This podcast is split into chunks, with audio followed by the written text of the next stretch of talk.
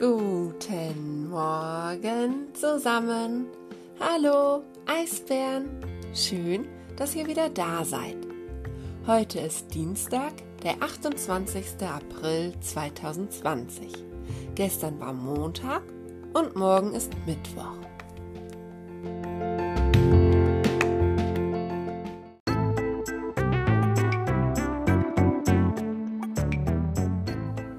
Witz des Tages sagt Julia zu Karl.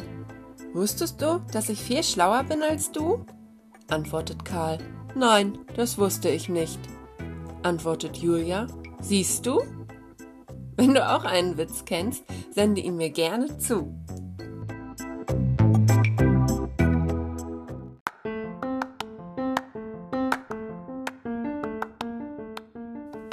Auflösung der Aufgaben. Im Video zum Buchstaben J habe ich euch wieder drei Wörter mit unseren Geheimzeichen gezeigt. Hier kommt die Auflösung von Emilia und Rasan. Hallo liebe Frau Grube, ich bin Rasan. Ähm, ich sage dir jetzt die Geheimzeichen. Jodo, Jojo, Jägen. Tschüss! Hallo, hier ist Emmy. Ich wollte dir die Geheimwörter sagen. Es heißt Jojo, Judo, Jagen. Tschüss. Der Jäger Franz hat uns gestern erzählt, was ihm passiert ist. Dabei war einiges verdreht. Statt J hat er immer das L benutzt. Dabei sind völlig verdrehte Wörter rausgekommen. Weißt du, welche Wörter sich dahinter verstecken?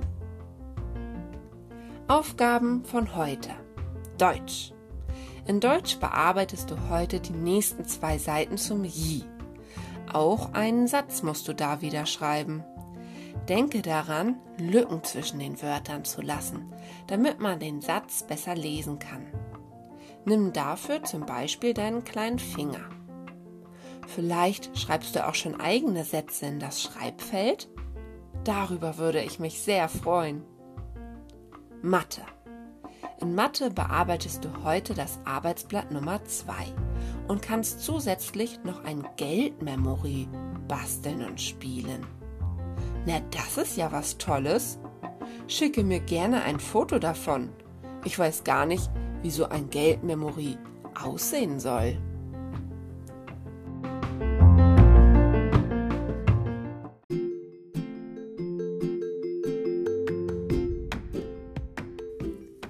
Geschichte des Tages. Im letzten Kapitel sind Aklak und all seine Freunde, außer der Wahl, ineinander gerast und in den Schnee geplumpst.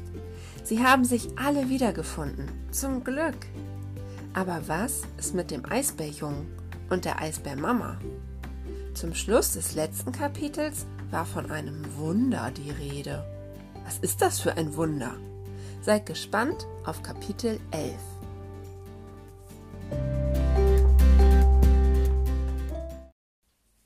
Kapitel 11 Das Wunder Auf einmal hörte das Schneegestöber auf. Es war, als hätte jemand oben am Himmel eine Klappe zugemacht.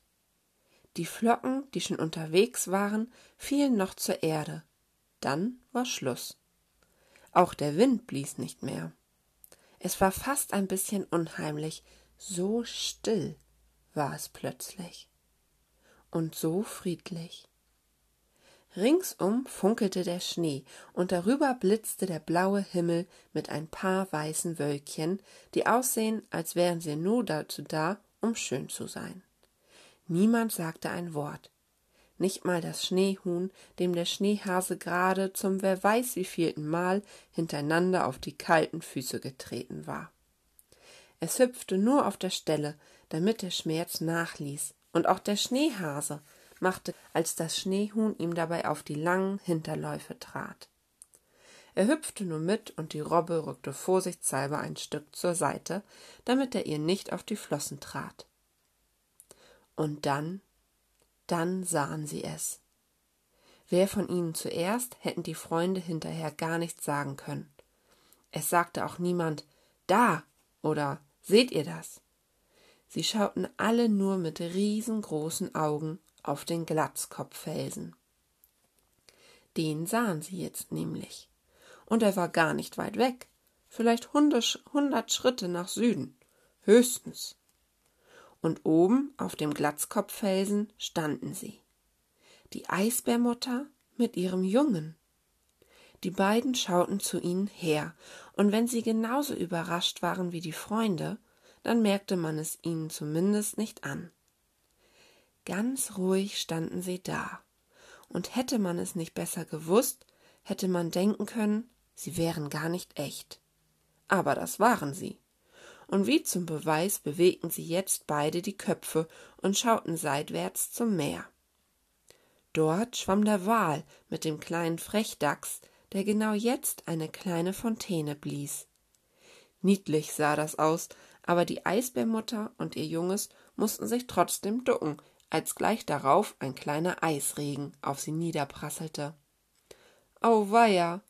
Hoffentlich wurde die Eisbärmutter jetzt nicht böse. Aklak und die anderen duckten sich auch, obwohl die Fontäne gar nicht bis zu ihnen reichte. Und dann? Dann schüttelte sich die Eisbärmutter, und der kleine Eisbär hob den Kopf und prustete in die Luft, als wollte er es dem kleinen Frechdachs nachmachen. Das sah so komisch aus, dass die Freunde um ein Haar gelacht hätten. Aber genau da hob die Eisbärmutter eine ihrer riesengroßen Tatzen. Und anstatt zu lachen, duckten sie sich lieber noch ein bisschen tiefer. Und dann dann winkte die Eisbärmutter mit der riesengroßen Tatze, und der Wal hob eine seiner Riesenflossen aus dem Wasser und winkte zurück. Es war verrückt und passierte vielleicht nie wieder. Aber dieses eine Mal ist es passiert. Aklak und seine Freunde waren dabei und haben es gesehen. Und was war das? Jetzt hob der kleine Eisbär auch die Tatze der winkte auch, und der kleine Frechdachs hob eine seiner Windsflossen aus dem Wasser und winkte zurück. Wenn die Freunde das zu Hause im Eskimo-Dorf erzählten, glaubte es bestimmt kein Mensch. Jetzt fehlte nur noch, dass die Eisbären ihnen auch zuwinkten. Und da, der kleine Eisbär hob nochmal die Tatze. Er schaute sogar zu ihnen her. Und was machte die Eisbärmutter? die gab ihm einen Schubs. Man hörte ihn noch fauchen, weil er damit anscheinend nicht einverstanden war, dann war er verschwunden. Die Eisbärmutter hatte ihn vom Felsen geschubst, nach hinten, wo die Freunde ihn nicht sehen konnten. Die Eisbärmutter schaute noch, ob der kleine heil unten angekommen war. Dann drehte sie sich zu ihm um. Die Freunde machten keinen Mucks. Und die Eisbärmutter schaute zu ihm her. Sie schaute so lange, bis sich keiner von ihnen mehr zurückschauen traute. Dann brummte sie. Nicht laut und auch nicht fürchterlich, nur so, dass sie alle langsam einen Schritt rückwärts machten und einer über den anderen in den Schnee purzelten. War alles, was passierte. Die Eisbärmutter hatte gesagt, was sie zu, zu sagen hatte, nämlich, dass sie so einen Unfug bitte nicht nochmal machen sollten oder Aklak, falls der Wal ihr die ganze Geschichte erzählt hatte, und sie wusste, dass die anderen ihn ja alle von dem Unfug hatten abhalten wollen. Damit war es gut. Bis die Freunde sich alle wieder aufgerappelt hatten, war die Eisbärmutter schon vom Glatzkopffelsen herunter und rannte mit ihrem Kleinen davon. Sie wollten anscheinend nach Westen. Dort lagen, so weit entfernt, dass man sie auch beim klarsten Wetter nicht sehen konnte, die weißen Berge. Bestimmt hatten sie da ihre Höhle. Habt ihr gewusst, wie witzig rennende Eisbären von hinten aussehen? fragte Iklik, als die beiden nur noch ein großer und ein kleiner, wackeliger Punkt am Horizont waren. Hast du schon mal Ole hinterhergeschaut? fragte das Schneehuhn Ilse. Aber sie war nicht auf Streit aus. Es sollte nur ein kleiner Scherz sein, und der Schneehase lachte selbst am lautesten darüber. Überhaupt waren jetzt alle froh, dass sie endlich wieder lachen konnten. Alles war gut, der Streit von vorhin war vergessen, und als der Frechdachs doch noch eine Wasserfontäne spritzte, lachten alle nochmal von vorn.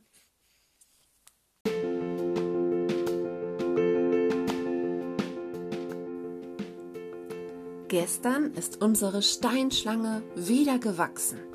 Milan hat einen Stein schön bemalt und dazugelegt. Doch leider musste ich unsere Steinschlange nach innen verlegen. Draußen war sie nicht mehr sicher. Unsere Steinschlange liegt jetzt im Kunstraum auf der Fensterbank. So kannst du sie immer noch bewundern. Und wenn du einen Stein dazulegen möchtest, gibst du ihn einer Lehrerin oder legst ihn erstmal draußen vor den Kunstraum.